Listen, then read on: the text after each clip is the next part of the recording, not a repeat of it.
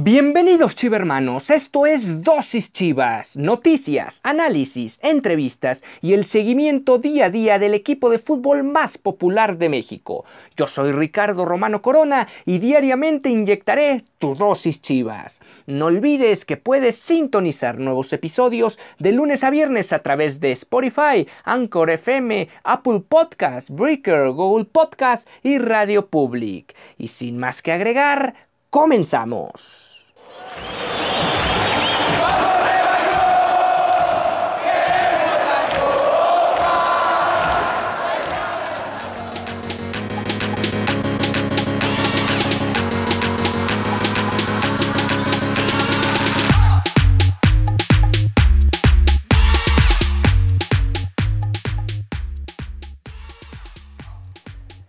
Bienvenidos a Dosis Chivas. Hoy es martes 6 de octubre. Es el inicio de la semana fecha FIFA donde tendremos como principal protagonista precisamente la selección mexicana que el día de mañana juega allá en Holanda frente a la selección tulipana para buscar la mejor preparación rumbo a lo que va a ser un intenso 2021 donde habrá Copa Oro y sobre todo y en especial habrá eliminatorias rumbo a Qatar 2022.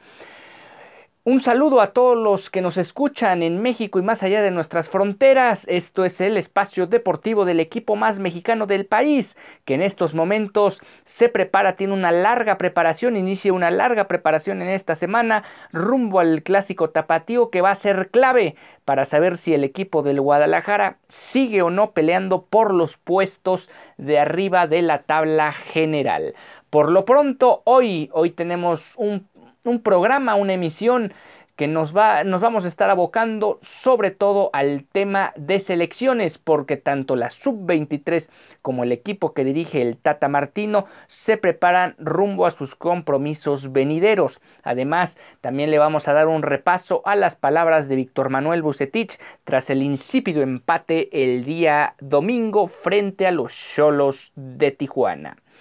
No olvides que puedes sintonizar nuevos episodios de lunes a viernes a través de las plataformas de Spotify, Anchor FM, Google Podcast, Pocket Cast y Radio Public. También en Apple Podcast nos puedes escuchar de lunes a viernes a partir de las 4 de la mañana. Ya están todas las, nuestras emisiones ahí en directo o las puedes escuchar diferido a lo largo del día o, por qué no, diferido a través del tiempo. Y bueno, comencemos el, el programa del día de hoy hablando sobre el sextete de Chivas que ya trabaja allá en la capital mexicana, en el centro de alto rendimiento, con eh, Jaime Lozano, el Jimmy Lozano, quien es el entrenador del equipo sub-23, el equipo en teoría olímpico rumbo a Tokio 2020 que se disputará en el 2021. ¿Cuáles son estos seis jugadores? Los recordamos, es Cristian el Chicote Calderón, Fernando el Nene Beltrán, Jesús el Canelo Angulo, Uriel Antuna, Alexis Vega y JJ Macías, quienes se separaron el domingo de la concentración rojiblanca después de jugar allí en Tijuana y viajaron rumbo a la capital de nuestro país. El cuerpo técnico de la sub-23 anunció el domingo que arrancaba la, concentración ahí mismo en el centro de alto rendimiento todos al comando de Jaime Lozano y quienes van a estar trabajando con él hasta el próximo domingo. Estamos hablando de que van a ser siete días de trabajo para el Jimmy Lozano para empezar a engranar las cosas rumbo a lo que va a ser el preolímpico el próximo año, todavía sin fecha por definirse de forma exacta debido ya sabemos al tema de la pandemia. El sexteto de Chivas ya reportó el lunes a primera hora y veremos cómo le va eh, a, esto, a estos seis jugadores que muy muy probablemente los seis formen parte del combinado que viaje a Tokio en el verano próximo. ¿Cuál es el tema con esto? Bueno, ahora lo vamos a tocar, pero Bucetich se quejó de que estos jugadores eh, no pueda contar con ellos en toda la semana y solo va a ser hasta la próxima cuando tenga el plantel completo, si es que consideramos al Tiva Sepúlveda, que actualmente está con el cuadro tricolor allá en Holanda. Y bueno, ahora precisamente pasando al, al tema del Tiva, quien algunos lo comparan en este inicio de trayectoria con Carlos Salcido, quien también muy joven llegó a selección mexicana y después no soltó el puesto prácticamente hasta que él mismo se retiró de la selección mexicana. Bueno, pues veremos eh, cómo le va el Tiva Sepúlveda en esta aventura con el equipo, el equipo tricolor en territorio holandés. Por cierto, eh, ya se dio el día de ayer la primera práctica del equipo allá en Holanda. Y curiosamente el, defensor central de Chivas estuvo eh, trabajando con eh, tres exfutbolistas rojiblancos. Eso de alguna manera llama poderosamente la atención porque de alguna forma este, este jugador pues eh, a lo mejor en algún momento llegó a convivir con estos tres jugadores, a lo mejor no de forma tan cercana, eso lo podrá más que nada constatar eh, Sepúlveda, pero sí de alguna forma formó parte de la misma organización en un momento dado, junto con el actual delantero y goleador del el Sporting Casa City, hablamos de Alan Pulido, el último campeón de goleo con el Guadalajara, además del volante del Inter de Miami, el volante interno ofensivo Rodolfo Pizarro, y quien también eh, un poco más atrás en el, en el tiempo eh, formaba parte de Chivas. Hablamos del actual jugador de la máquina del Cruz Azul, Orbelín Pineda. Veremos cómo, cómo va aquilatando no solo con ellos tres, sino con el resto de compañeros allá en, en Holanda, esta situación de jugar en el primer equipo de la selección mexicana, que por cierto va a enfrentar a una Holanda que llamó a todas sus figuras y por lo tanto se está tomando muy muy en serio esta visita del cuadro tricolor a su país. ¿Cuáles fueron los convocados? Y por cierto, ¿cuáles son las posibilidades del Tiva Sepúlveda para entrar ya sea contra Holanda eh, algunos minutos o por qué no pensar incluso ser titular en este duelo o en el siguiente frente a Argelia de la próxima semana? Bueno,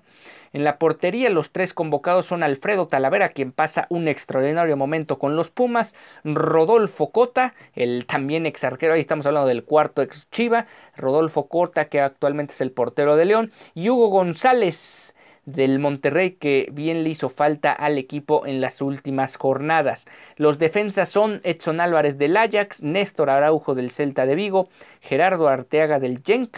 Jesús Gallardo del Monterrey, Jesús Gómez del Boavista, este chavo llamado para que también se vaya codeando con la crema innata de la selección mexicana, el Cachorro Montes, quien a mi juicio debería ser uno de los que apunte a ser eh, un, jugador importante en el, en el cuadro mexicano como titular o como base del cuadro de la estructura titular del Tata Martino, Héctor Moreno, quien, eh, viaja del Algarafa para unirse al mando de, del Tata, además de Luis El Chaca Rodríguez de Tigres y Luis Romo de Cruz Azul, y obviamente el Tiba Sepúlveda de Chivas, que se, antoja, que se antoja junto con Alfredo Talavera, quien debería ser el que pare el día de mañana. Bueno, que juegue ya sea Héctor Moreno con Néstor Araujo o César Montes. Se ve complicado que el Tiva Sepúlveda pueda entrar en esa posición, pero posiblemente lo veamos eh, teniendo minutos, sobre todo contra Argelia. En el medio campo llamó, aunque bueno, Jorge Sánchez llega a jugar como lateral eh, al mismo eh, defensor del América, a Jonathan Dos Santos del Galaxy, Omar Gobea del Celtic Warrenham, a Andrés Guardado del Betis, a Héctor Herrera del Atlético de Madrid, Diego Laines también del Betis, el ya mencionado Rodolfo Pizarro del Inter de Miami, Carlos Charlie Rodríguez del Monterrey y Jesús Corona del Porto. De delanteros tiene a Raúl Jiménez, Irving Lozano, Henry Martin, que por cierto se va a unir después del partido allá en Holanda, y Alan Pulido. ¿Cómo puede parar el Tata Martino? Bueno, puede ser con Andrés Guardado y Héctor Herrera en el medio campo. Eh, o, puede ser Héctor Herrera junto con Jonathan Dos Santos. Le encanta lo de Rodolfo Pizarro, por lo que yo apostaría que Rodolfo Pizarro va, a formar parte de, del cuadro titular.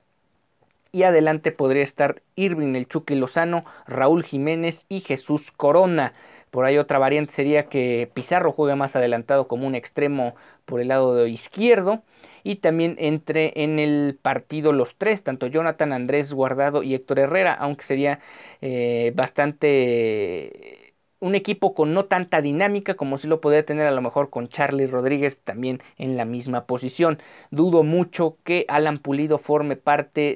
del cuadro titular, aunque por ahí puede tener minutos. Y, y como no, Pulido que fue eh, convocado por Miguel Herrera al Mundial de Brasil 2014, ¿por qué no quitarle esa, o más bien, ¿por qué no brindarle esa opción de que pueda tener su segunda Copa del Mundo y puede iniciar un buen momento a partir de ahora en esta gira allá en el viejo continente. Vamos una pausa y regresamos con las palabras de Bucetich de lo que fue el empate, el terrible empate en cuestión de espectáculo que sacaron allá en la frontera el domingo pasado.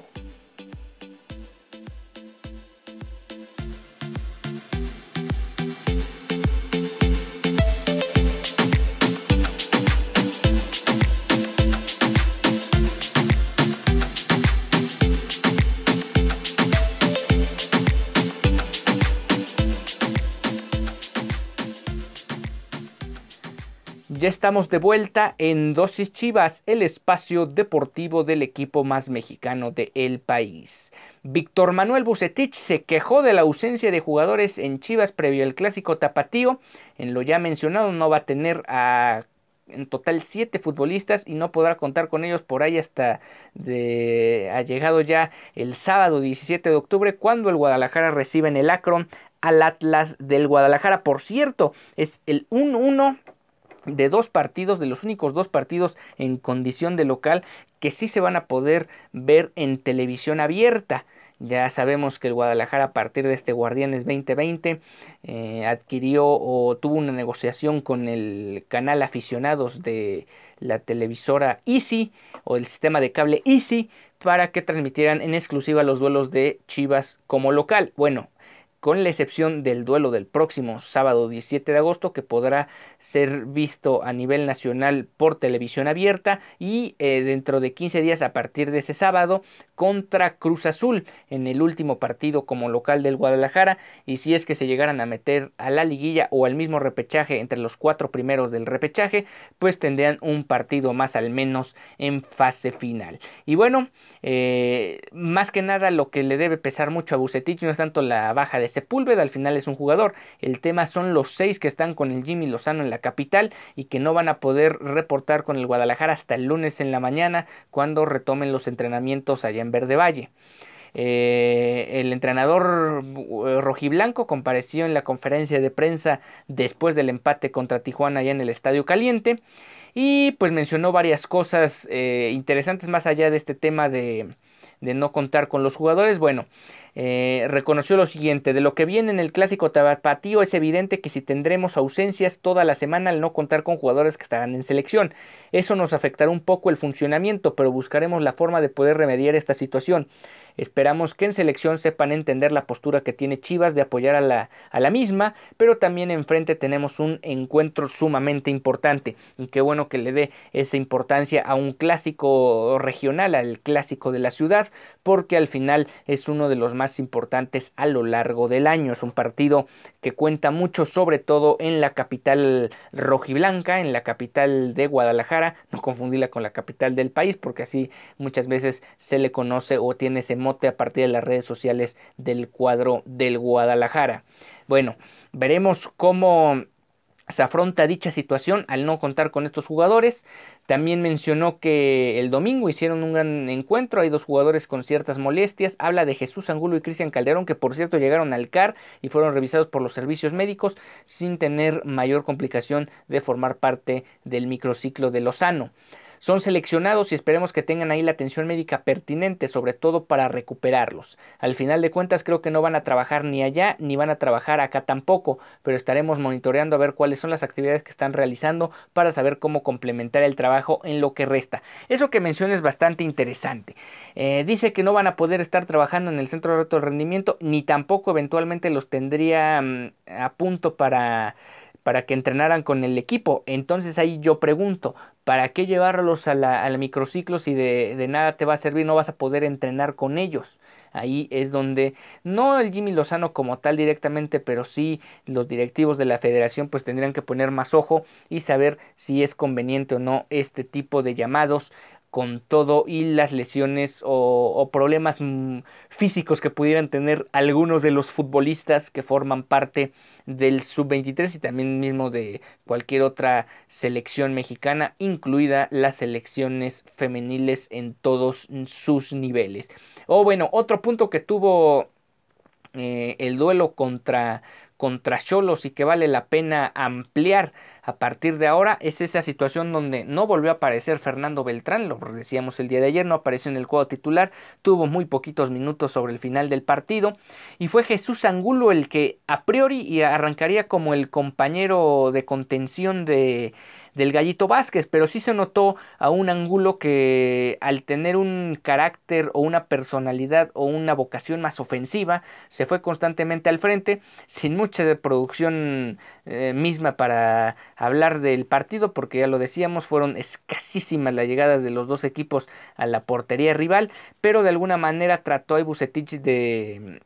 de variar el planteamiento táctico que había tenido, sobre todo por ratos, no necesariamente todo, todo los 90 minutos allá en Tijuana, pero sí de tratar de darle una variación a un equipo que sigue adoleciendo de goles. Son 12 tantos en 13 partidos, ni siquiera completan la cuota de gol por juego y eso es lo que más le debe estar preocupando a Usetich, porque lo sabemos, tanto el repechaje como la liguilla es a goles, no una situación de posición en la tabla donde al final el Guadalajara no va a tener lo más probable ventaja alguna contra en especial los cuatro equipos de arriba. Bueno, para seguir hablando de este tema ya para rematar con el cierre de esta emisión, vamos a una pausa y volvemos.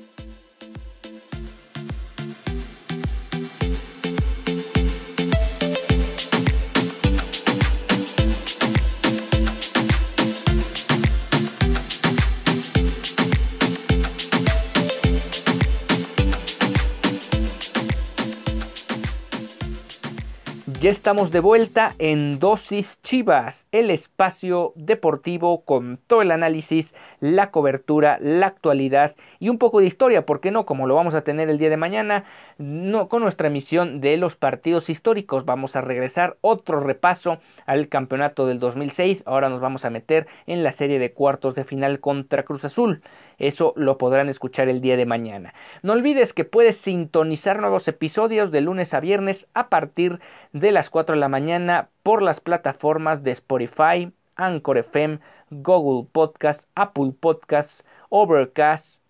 y Radio Public. Ahí puedes escuchar de lunes a viernes nuestras emisiones de Dosis Chivas el espacio de dosis deportiva para hablar sobre el fútbol mexicano y en especial del cuadro más popular del país. Y bueno, ya para cerrar el programa del día de hoy, sigamos hablando sobre lo que fue el empate a cero, donde tácticamente a lo mejor te puedo ofrecer mucho de, de qué hablar. Eh, los románticos tácticos te dirían que los dos equipos se anularon completamente y no hubo, o, no hubo posibilidades o prácticamente nulas posibilidades de ofender al rival. Sin embargo, sabemos que el Guadalajara eh, no tiene necesariamente un caso situacional de anulación del rival, sino que más que nada le cuesta mucho trabajo encontrar eh, la solvencia a la hora de ofender al rival y encontrar los espacios para eh, tratar de profundizar y hacerle daño a la portería o a los porteros que ha enfrentado durante las últimas 13 jornadas y que lamentablemente solo se ha traducido en 12 tantos. ¿Cuál es la la situación ahora de cara al clásico contra, contra el Atlas suelen ser partidos abiertos, suelen ser duelos donde los dos equipos no salen a especular. Curiosamente son duelos de mucho mayor dinámica en ambos bandos. No ocurre tanto como en el clásico contra el América que luego se amarran mucho y terminamos viendo partidos donde la tensión es la que predomina sobre todo en los primeros 15, 20 minutos y parecía que tiene que llegar una jugada que rompa con la monotonía de, de la tensión para darle otro tipo de dimensión y volumen a lo que está aconteciendo en el trámite de un partido. Tal no es el caso del clásico tapatío, suelen ser duelos, no, no siempre, pero sí suelen ser duelos donde suele predominar la ofensividad de los dos equipos, el buscar el, el arco rival desde un principio, encontrar en consecuencia goles en ambos costados. Hay que recordar que estos partidos luego terminan por marcadores de 3-2, 3-3, 4-2, 4-1. Eh, etcétera. Entonces no podemos eh, dejar de lado esa parte y puede ser otra vez un envión anímico, no solo en lo futbolístico, sino en lo anímico, el vencer al Atlas y por qué no hacerlo con dos o tres goles de diferencia para que te sirva de, de punto de partida, de punto de partida, de partida rumbo a lo que puede ser el cierre de campeonato frente a Monterrey, Cruz Azul y Pumas. De esta forma el equipo rojiblanco podrá tener una mucho mayor eh, solvencia de cara a lo que va a ser el repechaje y todavía con la última esperanza de meterse entre los cuatro primeros y evitar la fase previa de liguilla. Y bueno, con esto estamos llegando al final de esta emisión de Dosis Chivas. Nos encontramos el día de mañana con, ya lo saben, con una emisión de partido histórico. Vamos a recordar la serie de cuartos de final de la Apertura 2006, donde el equipo del Guadalajara se impondría en el marcador global 4 goles a 2 y avanzaría a la semifinal enfrentando al América. Yo soy Ricardo Romano Corona y nos vemos el día de mañana.